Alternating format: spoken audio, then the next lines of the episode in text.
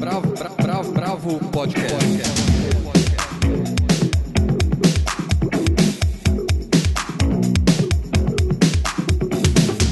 Olá, bem-vindos ao podcast da Bravo. Eu sou Guilherme Werneck. Hoje a gente está numa versão Redux. Estamos aqui só Helena Bagnoli e Almir de Freitas comigo, mas a gente tem a participação do Igor Zair, direto de Pernambuco. A gente vai começar com o musical Lázaros do Felipe Hirsch, que está em cartaz no recém-inaugurado Teatro Unimed. Depois a gente fez uma entrevista com o Kleber Mendonça Filho, diretor de Bacurau, que está em cartaz nos cinemas. O Igor Zair vai falar de Eu Amo Dick, o livro da Chris Kraus. E o Almir vai falar do novo filme do Quentin Tarantino, Era Uma Vez em Hollywood, que também está em cartaz nos cinemas. E para terminar, eu falo da nova coletânea do coletivo Fazedores de Som. Então é isso, vamos começar com Lázaros. Helena, você assistiu, o que, que você achou? Lázaros foi escrito por David Bowie e pelo dramaturgo irlandês Wendell Walsh e ele estreou em Nova York em dezembro de 2015 com a presença do Bowie na plateia e um mês depois ele morreu. A obra ela é uma sequência do filme O Homem que Caiu na Terra, um filme de 1976, que, por sua vez, foi baseado no livro, no romance de mesmo nome, que foi escrito pelo Walter Teves em 63. O espetáculo musical já foi montado em vários países e cada um fez a sua própria leitura. E aqui no Brasil ele estreou agora, uma semana, com a direção do Felipe Rich que mais uma vez faz um trabalho primoroso. Não é fácil falar de Lázaros, eu vou tentar ver se consigo arredondar um pouco as minhas impressões, né? Bom, Lázaros é um musical com 18 músicas do David Bowie, relidas lindamente pela direção da Maria Beraldo e da Maria Portugal. A história é sobre um extraterrestre aparentemente imortal chamado Newton, que veio para a Terra porque o seu planeta já não era mais habitável e acabou ficando preso por aqui, com as lembranças da sua família do espaço sideral e de uma terráquea com quem ele teve uma história de amor. O Newton ele está já há anos vivendo de, de gin e de cookies, aprisionado no seu apartamento e ele está ali esperando a morte que não chega. É claro que essa sinopse é uma simplificação grosseira, porque a narrativa é altamente fluida e enigmática. Ela não é uma historinha linear, muito pelo contrário, é de fato uma história lisérgica. É, é uma visão muito peculiar da solidão. E, na verdade, eu saí com a sensação que é um espetáculo sobre o Bowie, não sobre a doença que, que precedeu a sua morte ou a sua despedida da vida, mas a celebração dos vários alter egos que ele teve desde sempre e da sua exuberância, que era inerentemente teatral. E, e, o personagem feito pelo Bowie no filme, o Newton, aqui no, na direção do Felipe Rich, é interpretado pelo ator pernambucano Jesuíta Barbosa, que tem um, um, tipo físico longilíneo, um jeito meio cintilante, sinistro, fora de lugar, que, que traz o Bowie, remete o Bowie o tempo todo com, com muita competência e com muita poesia. Um lindo trabalho do jesuíta. O, el, o elenco tem mais dez atores além dele, todos bem afiados, com vozes e interpretações muito boas.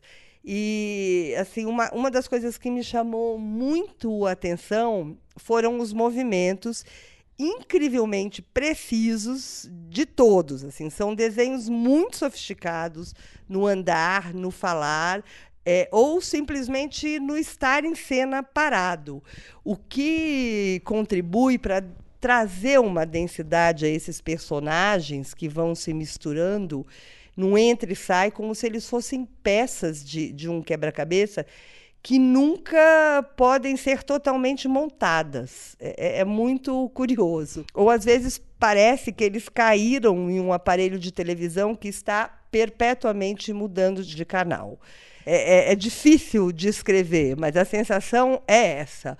é um puzzle e, e, e, um moto contínuo de entrar e sair que, que vai é, causando uma certa sofreguidão. É, os figurinos que eles usam são deslumbrantes, também é um trabalho incrível da Verônica Julian e do Diogo Costa. E para dar realidade a tudo isso que eu estou tentando explicar, exprimir, Felipe, ao lado da dupla Daniela Thomas, Felipe Tassara, criaram um palco que se move em angulações variadas. E esse palco é refletido num espelho do mesmo tamanho, que também reflete os atores e cria a ilusão de duplos, permitindo que os personagens apareçam tanto dentro quanto fora da história. É uma loucura. E esse espelho também é uma tela para os vídeos que são projetados inteiros ou, ou em fragmentos que muitas vezes se sobrepõem e se fundem com a ação física dos personagens que estão ali no palco. Então, isso cria uma desconexão temporal, né? E nesse cenário acontece a encenação das canções, que vão surgindo em meio a narrativas como uma sucessão de videoclipes, mas não são quaisquer videoclipes, mas são aqueles das melhores safras da MTV. É muito bonito. A banda é composta por três multi-instrumentistas absolutamente geniais e, e eles ocupam as bordas do palco, deixando o espaço do palco livre para os atores. Mas o som invade todos os espaços do teatro, lembrando a gente que sim, é um espetáculo musical. Bom, o efeito geral é tenso, e para mim foi absolutamente deslumbrante. Às vezes é difícil se envolver com a densidade da energia que circula na cena, na música, nos enigmas. Eu acredito que para os menos apaixonados pelo Bowie pode ser difícil, talvez para os muitos apaixonados também, porque as músicas são releituras e interpretações, né? Mas quem vai buscar ver um espetáculo asséptico seguramente não, não, não vai encontrar isso. É um trabalho que deu certo, é lindo, é emocionado e para mim mais que tudo não é banal. Então, Lázaros fica em cartaz até 27 de outubro, do Teatro Unimed, de quinta a domingo. Uma coisa que eu queria saber, assim, Lázaros estreia num, num teatro novo em São Paulo, né? um teatro que fica ali na, no coração da cidade, na, a um quarteirão da Paulista, na, na Rua Augusta com a Santos. Eu queria saber o que você achou desse teatro e se você sabe alguma coisa do que vem depois. O teatro é uma joia, é um teatro de cerca de 200 lugares, com o projeto do Isai Weinfeld, e tem a curadoria da Monique Gardenberg e do Jeffrey Neali. Então, é um espaço, eu até achei curioso, porque parece um teatro altamente sofisticado, que tem cara de abrigar espetáculos tradicionais e, e, e clássicos de teatro, e ele abre com, com um espetáculo que não é nada convencional. Né? Então, eu falei, será que há uma dissonância cognitiva entre o espaço e o público para este musical? Espero que não, espero que não haja. Eu não sei é, o que vem depois depois o que está programado, mas é mais um espaço muito, muito bem construído e, e muito sofisticado para a cidade.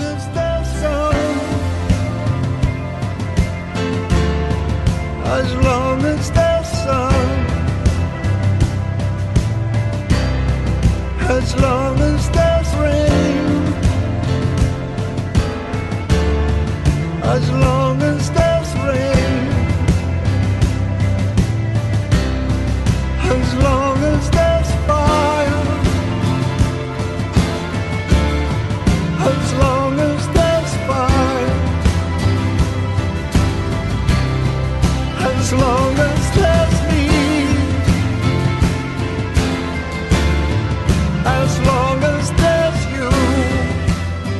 Bom, agora a gente vai falar de Bacurau. A Paula Carvalho conversou com o Kleber Mendonça Filho e com o Juliano Dornelles. É, depois de várias pré-estreias pelo país, né, finalmente chega aos cinemas na programação comercial o Bacurau. É, o filme que foi escrito e dirigido pelo Kleber Mendonça Filho e pelo Juliano Dornelles, que é um parceiro dele já de mais de 10 anos como diretor de arte, né? Ele foi diretor de arte em Aquários e no Som ao Redor também. Kleber Mendonça, para quem não lembra, é, ele ficou muito conhecido em 2016 quando ele fez aquele protesto no Festival de Cannes, na, na época que eles lançaram Aquários, é, contra o impeachment de, da ex-presidente Dilma Rousseff. Eu assisti o filme já tem algum tempo, né, numa sessão de imprensa que aconteceu em julho. Então, tive algum tempo assim para depurar um pouco.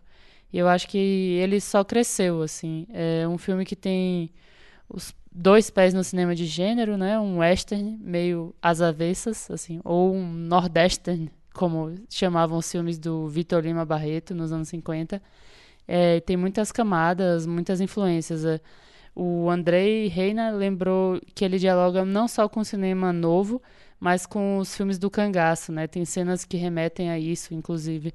Eu acho que faz parte também de um processo que vem de vários artistas e obras contemporâneas no Brasil de retratar a população com menos privilégios a partir de uma estética de dignidade, né? Onde, é, um, é diferente daquele olhar sociológico, ou de um olhar da pena, ou da estetização da miséria, né? É muito pelo contrário. É olhar para essa população mostrando que eles vivem muito bem, que se viram apesar das dificuldades que não deveriam passar, tipo viver sem água, né? No caso da comunidade Bacurau, mas que se divertem, que se bastam, que vivem o filme tem uma ginga, assim, tem uma alegria. É, Bacurau é uma cidade muito livre. Convive muito bem com as suas genis, as suas bárbaras, com a sua população LGBT, que na verdade é o farol da cidade. Enfim, vamos ouvir a conversa que eu tive com os dois na, na semana passada, na, no dia de estreia da imprensa. É, queria começar perguntando para vocês sobre a escolha dessa cidadezinha no, no Rio Grande do Norte para filmar. É, como foi esse processo, assim, eu vi, vi vocês comentando que vocês foi... Não foi planejado, a gente, na verdade, sempre achou que filmaria no sertão de Pernambuco, só que depois de uma pesquisa muito extensa de pessoas bem competentes trabalhando com a gente, procurando, procurando locação, nós mesmos fomos, então, de carro, procurar locação em Pernambuco a partir de algumas uh, descobertas que eles fizeram e não achamos e quando percebemos, estávamos na Paraíba e Paraíba e quando percebemos, estávamos numa locação incrível que descobrimos depois que era no Rio Grande do Norte. Então acabamos no Rio Grande do Norte, mas sem que isso tenha sido planejado. Um pouquinho sobre essa coisa, a gente separou três pontos no mapa é, de regiões que a gente suspeitava, suspeitava que pudessem funcionar. Um delas, uma delas foi no sertão mais próximo do São Francisco, da, na parte de Pernambuco. Uma outra foi o sertão do Siridó, que é onde a gente filmou, né, que é uma microrregião é, do sertão é, da Paraíba com o Rio Grande do Norte, na fronteira. E a outra foi na, na parte mais sul, é, sertão de Alagoas, ali. É, enfim, aí os, os meninos foram, é, fizeram esse mapeamento, fizeram uma pré-seleção, mandavam fotografias e a gente ia, ia ia é, fazendo é, uma, uma, peneira, né? E, e, eu acho que, enfim, o roteiro era muito claro sobre as características do lugar, né? Porque a gente precisava desse lugar que tivesse visualmente, é, imediatamente uma, uma, uma relação, um, uma ideia de isolamento muito grande, né? E a gente precisava de, uma, de um sistema de montanhas, de morros, né? Que envolvessem por conta dessa dinâmica do, da chegada de, do, do, dos invasores. E aí, hoje em dia, está cada vez mais difícil de encontrar lugares onde a, estra a estrada não seja asfaltada, né? por conta desse, de, desse desenvolvimento que o Brasil, o Brasil teve né? No, nos anos anteriores. E é isso, mas aí achamos o lugar perfeito, é, um, é uma perfeita cidade é, com desenho de, uma, de, um, de um povoado, de, um, de uma localidade de um faroeste, né? e, e eu acho que a gente ficou muito feliz. Assim, com... É uma cidade cenográfica pronta e, e, elas participam do filme, as pessoas da, da cidade? Sim, totalmente. totalmente. É. Ah. A gente aproveitou muita gente de lá do próprio lugar e da, dos arredores, né, de outras localidades. É, Bacurau é um, é um, vilarejo, um povoado que, que para a gente precisava representar, é como se fosse uma micro, uma micro representação do Brasil. E a gente sabe que não é comum, por exemplo, a presença de negros é, no sertão por uma questão histórica. Né? Os negros ficaram é, é, no litoral e na zona da mata, na monocultura da cana-de-açúcar. Mas é, é, alguns fugiam. Né? Os mais resistentes, eles, eles resistentes no sentido de, de não, não topar. Né? é, foram para o sertão, fundaram quilombos. Né? Então, a gente teve muita sorte porque perto de Barra é, existe um lugar chamado Boa Vista dos Negros, que é um lugar com uma presença é, de, de, enfim, afro-brasileira muito, muito forte e muito consciente. Né? E essas pessoas são maravilhosas, todas elas entenderam é, perfeitamente o filme que a gente queria fazer. E eu acho que eu falei isso na coletiva, é, é, a gente percebeu uma adesão muito grande. Assim.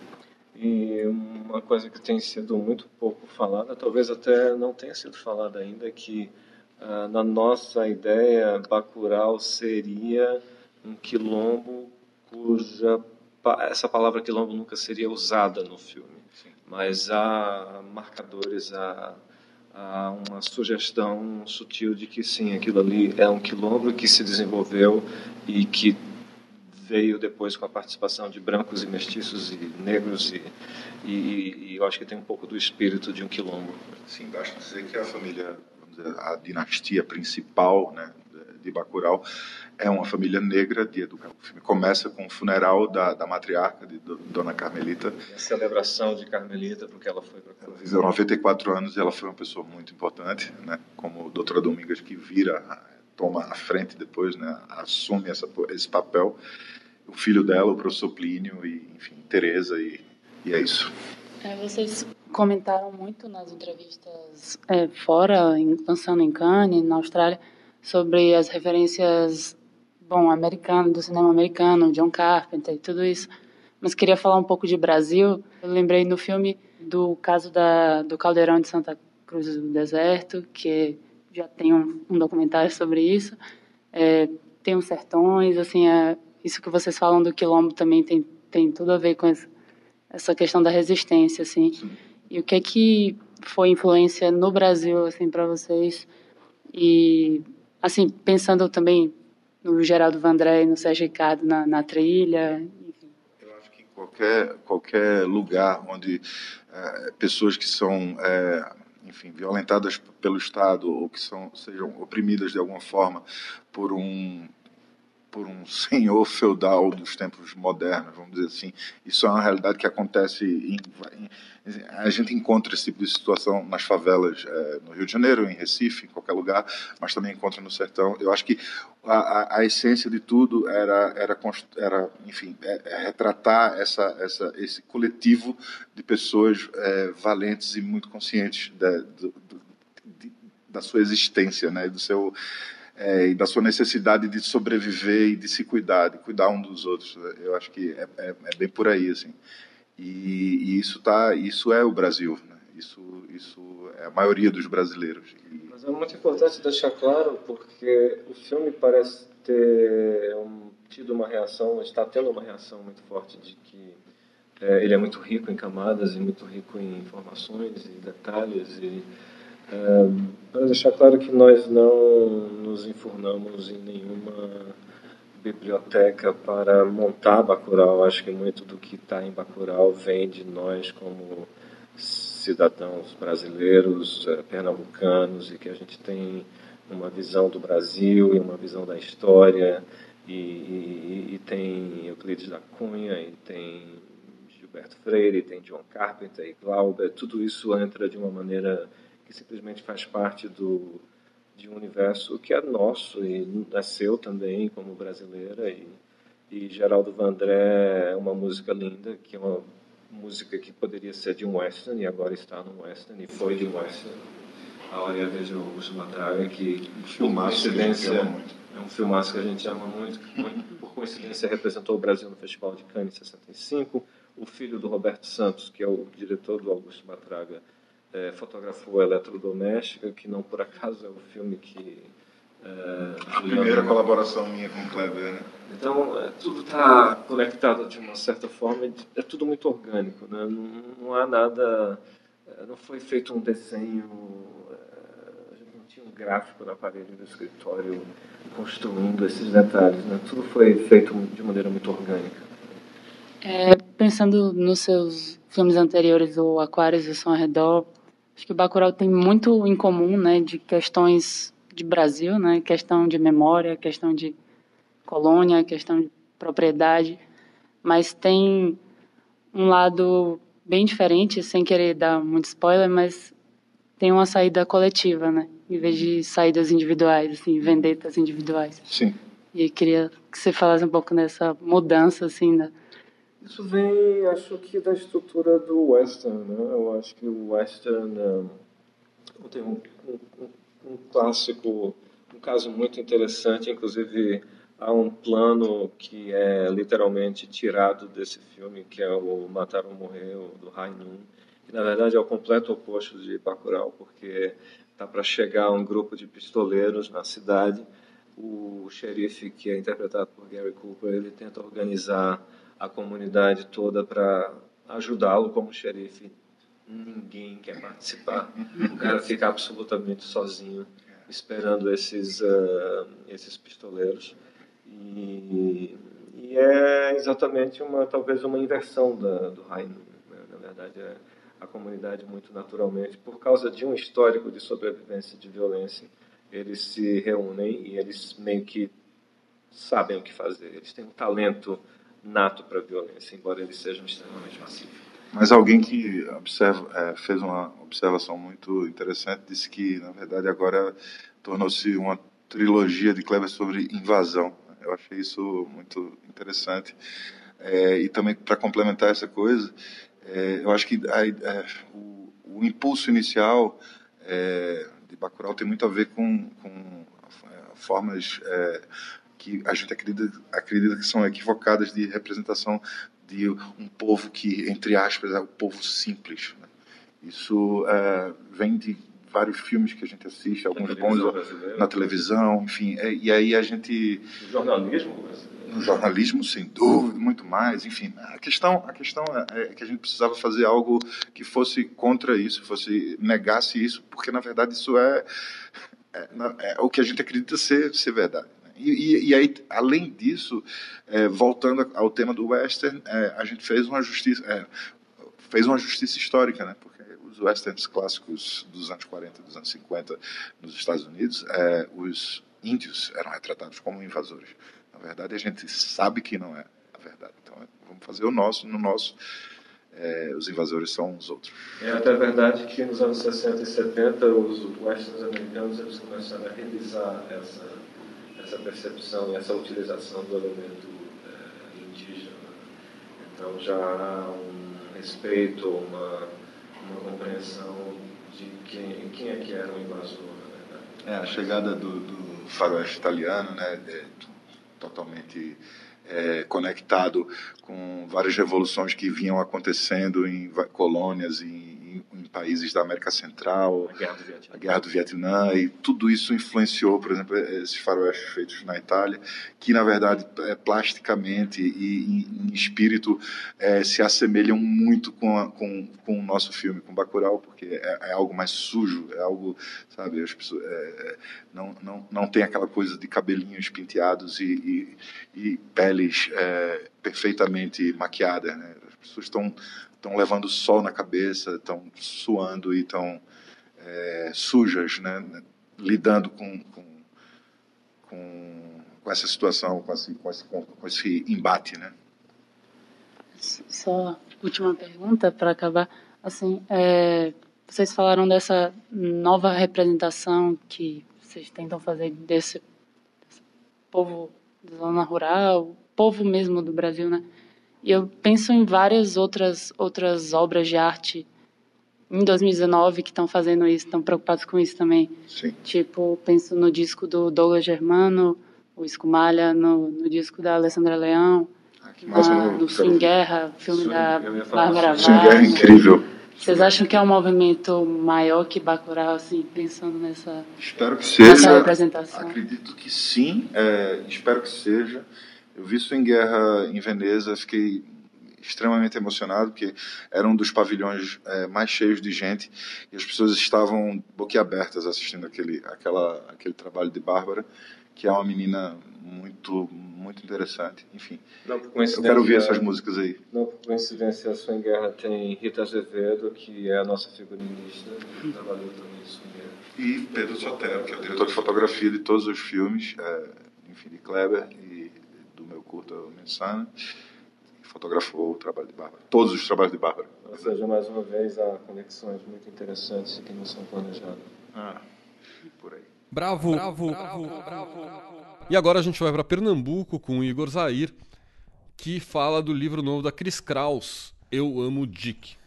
Eu Amo Dick, que chega agora ao Brasil pela editora Todavia, foi lançado pela primeira vez em 1997, mas se tornou um fenômeno literário alguns anos atrás, quando foi relançado. Aliás, pode-se dizer que o livro se transformou, na verdade, num clássico cult feminista, né? embora o objetivo da autora, a Chris Kraus, nem tenha sido esse. A começar pelo título inusitado, né? que em inglês é I Love Dick. No caso, Dick é um dos protagonistas do livro, mas a frase é também uma gíria em inglês que pode significar eu amo pênis ou eu amo um babaca. Então o trocadilho acaba fazendo todo sentido à medida que a gente vai lendo.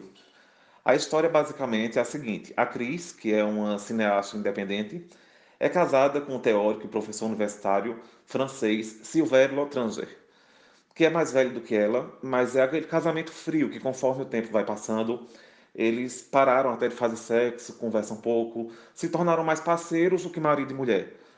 Um deles vão jantar com o Dick, que é um crítico cultural muito respeitado no país. Eles dormem na casa do Dick e no outro dia o Dick sai, nem espera ele sair, eles acordarem, né? E sai antes deles, antes deles tomarem café da manhã, enfim.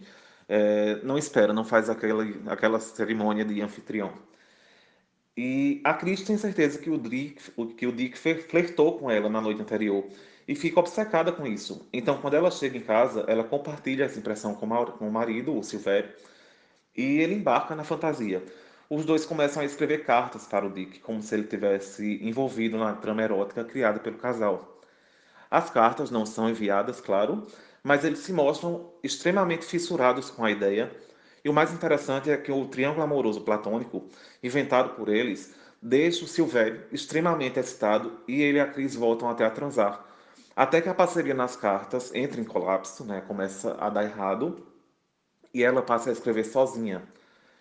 Vale dizer que uma das coisas que mais chama a atenção né, no, com esse livro é que ele não é totalmente ficção. A Cris Krause é realmente a cineasta. Ela foi casada mesmo com o Silvério Lotranger até 2016. E quando o livro começou a bombar, alguns anos atrás, descobriu-se descobriu que o tal Dick, na verdade, é o Dick Hebidi, que é um, social, um sociólogo britânico, né, professor de arte e estudos de mídia na Universidade da Califórnia, em Santa Bárbara, e que, obviamente, não se sentiu confortável quando teve a identidade revelada. Até porque o personagem no livro gera muita controvérsia e divisão de opiniões no modo como ele é retratado. Né? E sem falar que, quando a gente para para pensar, Eu Amo Dick é um choque, uma superexposição de privacidade que deixa tudo ainda mais exposto, né? mais aberto, porque tem muito erotismo. E isso foi justamente o que tornou um livro um clássico feminista, porque nas cartas é uma mulher expondo seus desejos, a luxúria, seus fetiches, sua vontade de transar com um cara que não é seu marido. E isso causa uma certa estranheza, porque as pessoas sempre foram acostumadas a ver autores, homens em geral, falando sobre esses assuntos, mas não as mulheres.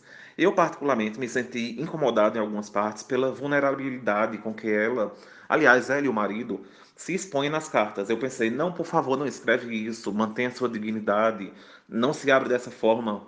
Mas aí você pensa, ué, mas por que uma mulher de 40 anos não pode expor o que está sentindo? Por que ela teria que ficar constrangida ao falar sobre desejo?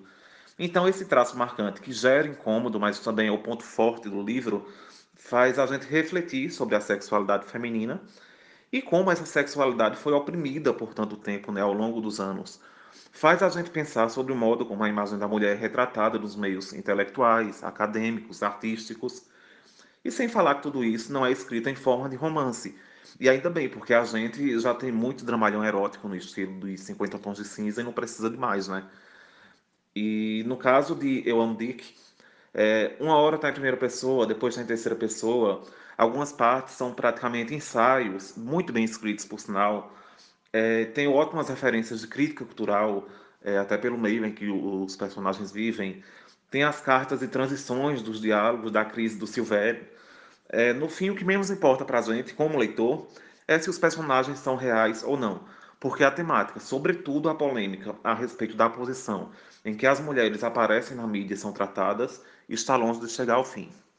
Bravo, bravo, bravo, bravo. Bom, de Pernambuco a gente volta para o cinema. Está em cartaz em praticamente todas as capitais.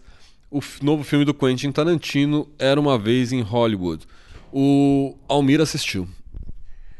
Fui, eu fui ver o filme no fim de semana. É, é um Tarantino. É um Tarantino como a gente conhece. É, eu acho que a coisa mais interessante para destacar é, é, que ele faz filmes para se divertir e o público se diverte junto com ele. Né? Eu acho que é uma característica dos filmes dele, apesar de algumas vezes ser algo pesado, né? É, por conta da violência, mas sempre tem muito humor, sempre tem muito trabalho de diálogo, sempre tem muita visualidade. E era uma vez em Hollywood que é, segundo se diz, segundo ele mesmo diz, o penúltimo filme dele. Ele diz que só vai fazer mais um depois desse e acabou. Era uma vez em Hollywood é um filme cheio de referências, de referências de cultura pop e referências a uma era, e aí tem o lado nostálgico do Tarantino, né, de, de usar toda essa cultura do passado é, como matéria-prima para sua obra, ele, ele divide isso com o espectador. Né? É uma, é, ele caracteriza uma era de Hollywood que termina ali no final dos anos 60, 70. Ele toma como marco o assassinato da Sharon Tate, que era a mulher do Roman Polanski, em Cielo Drive, pela seita, pelos integrantes da seita do Charles Manson. A, a história é conduzida, é, rapidamente uma sinopse, a história é conduzida por meio de dois personagens. Um é um ator de faroestes, basicamente de faroestes decadente, que é o Leonardo DiCaprio. Ele é vizinho da, da, da Sharon Tate e do Roman Polanski em Cielo Drive, então eles vão ser personagens muito presentes. Vocês, quem assistiu o filme, eu não posso falar muito porque é, é spoiler na seta. A morte, o assassinato das pessoas que estavam na casa da Sharon Tate vai ser acompanhado de perto por ele. E quem é, também o acompanha todo o tempo é o seu dublê, o ator é o Leonardo DiCaprio e o dublê, e o seu dublê, que é um, faz tudo para ele, é o, é o Brad Pitt. Essas referências com que ele trabalha, ele despeja muito isso na própria linguagem do filme. Eu acho que é um filme com menos diálogos bolados assim. Tem muitos filmes do Tarantino em que ele investe muito no diálogo, né, na graça dos diálogos. Eu acho que esse filme é mais visual, né? O Tarantino se demora, assim, focalizando as placas, focalizando os, as cidades, focalizando as casas, focalizando. Tem muitos travelings em carros, em cavalos. É um filme mais contemplativo, eu acho, assim, se é que se pode usar essa expressão, essa palavra. Também é, é um filme menos violento. Na verdade, menos violento eu não diria mas é, a, a, violência, há uma sequência só de violência, ela está mais no final do filme, aí é, é, fácil identificar onde é que vai estar tá essa cena de violência, embora possa, possa não, certamente vai, vai levar as pessoas ao erro, porque nesse filme, também como ele fez, por exemplo, em Bastardos Inglórios, ele torce a realidade. A realidade, ele não tem preocupação nenhuma em representar a realidade tal como ela aconteceu. É fantasiosa, toda toda toda a trama ali é toda fantasiosa e ela tem um propósito apenas de cultuar essa lembrança dessa era de Hollywood que acabou, né? O Tarantino não tem nenhum, e isso fica muito claro, nenhum compromisso com a verdade histórica. Isso tem causado algumas polêmicas, né? é, em relação ao filme. Acho que a principal delas é, claro, sobre a, a morte da Sharon Tate e o, e o, caso da família Mason, né? Ele muda a, a quantidade de pessoas que estavam na casa, ele muda a quantidade de pessoas que foi até lá para cometer o assassinato, mas isso tudo bem, isso não tem grande questão. A grande polêmica que se colocou é, foi a representação da família Mason. Quem eram esses caras da família Mason? Né? Quem eram esses garotos? O, o Tarantino os representa como, como hippies normais da época. Né? E já houve uma queixa de que ele não representa essas pessoas tal qual elas eram. Na verdade, tinham, é, eles eram supremacistas brancos, eles tinham um plano de supremacismo branco é, para causar um conflito racial. Isso foi o que se foi, foi apurado depois. Essa história também, quem quer saber, quem quiser saber melhor a história, você pode ir assistir Mind Hunter. Tem um episódio nessa segunda temporada na Netflix que, se, que trata todo sobre o caso Mason em Cielo Drive. É mais gente que foi à casa, outras pessoas estavam na casa, os motivos do, do grupo também são diferentes, mas não importa. Eu acho que é, ali é um território livre para o Tarantino trabalhar essas questões. Ele lê a história, ele conta a história como ele quer, até porque ele vai mudar totalmente essa história. Então é isso, eu acho que é, é, é, é mais um Tarantino para a gente se divertir, mais um Tarantino para a gente. Tem muito humor, tem, tem violência, claro, e tem muito cinema, sobretudo. Né? Ele, ele sabe fazer cinema. Bravo, bravo, bravo, bravo. Bom, agora vamos pro som, né? Acaba de, acabam de sair dois volumes do Fazedores de Som, é a 14 edição dessas coletâneas, que são capitaneadas por um produtor aqui de São Paulo, que é o, o, o Marco Blasques, e são impressionantes 57 faixas de artistas da eletrônica brasileira de agora. O legal, na verdade, é que você tem uma mistura, porque você tem desde pessoas que estão absolutamente consagradas na, na música eletrônica brasileira, como, sei lá, Anvil FX, ou então uh, alguém como o Silo Samples, que já é um produtor mais novo, mas que também já tem uma carreira bastante longa, ou ainda o, o, Arthur Jolie, que faz os maiores sintetizadores do Brasil e faz uma música de synth incrível. Ou gente mais experimental, que também está na pista há muito tempo, como o, o Etmo. Mas você tem a novíssima geração da música eletrônica. Você tem gente como Ramenzoni, como Martinelli, que são meninos que estão despontando como forças muito grandes dentro desse estilo de, de dance music. Né? E, e até dá para falar que é, é mais sobre eletrônica do que sobre dance music porque existem, obviamente, muitas faixas dançantes, muitas faixas para cair na pista, mas também tem muitas faixas que flertam com o ambient, flertam com o experimentalismo. Muito legal de ouvir, é um panorama incrível dessa dessa força que está rolando na música brasileira, que talvez tenha São Paulo como das suas maiores expressões. E aí talvez a gente fale de São Paulo muito com, com o techno e com a house, mas também São Paulo é palco desses, desses outros lugares. As festas estão super consolidadas. Acho que há cinco anos a gente tem um crescente nas, nas festas, festas como Metanol, como ODD, como a própria Mamba Negra, tem sido palco de grandes, de revelação de grandes novos DJs e produtores. Uma coisa que me chama a atenção é ter algumas faixas de acid, que é uma coisa que está voltando com muita força, né? A acid house ela tem ali seu período muito, muito potente no fim dos anos 80 e ela tá, ela é relida aqui e ali durante a trajetória da música de pista, mas no mundo inteiro a acid house nos últimos anos vem voltando com muita força, com sets muito emblemáticos de DJs que nem faziam mais isso. E para quem não lembra, acid house é aquela, aquele estilo de house que é muito, digamos, psicoativo e, e usando a a TR-303 como o, as linhas de baixo. Né? É uma coisa que quando você ouve, para quem conhece música eletrônica, você reconhece instantaneamente. É isso, eu acho que vale a pena olhar. Os dois discos estão no Bandcamp, você pode baixar gratuitamente se quiser. Pode ouvir, pode baixar uma faixa, pode baixar o, o disco inteiro. Então vale a pena ver esses dois novos volumes e também, se você se interessar por música eletrônica, vale a pena voltar no tempo e ouvir os outros releases. Então é isso, o podcast fica por aqui nessa semana. Até mais.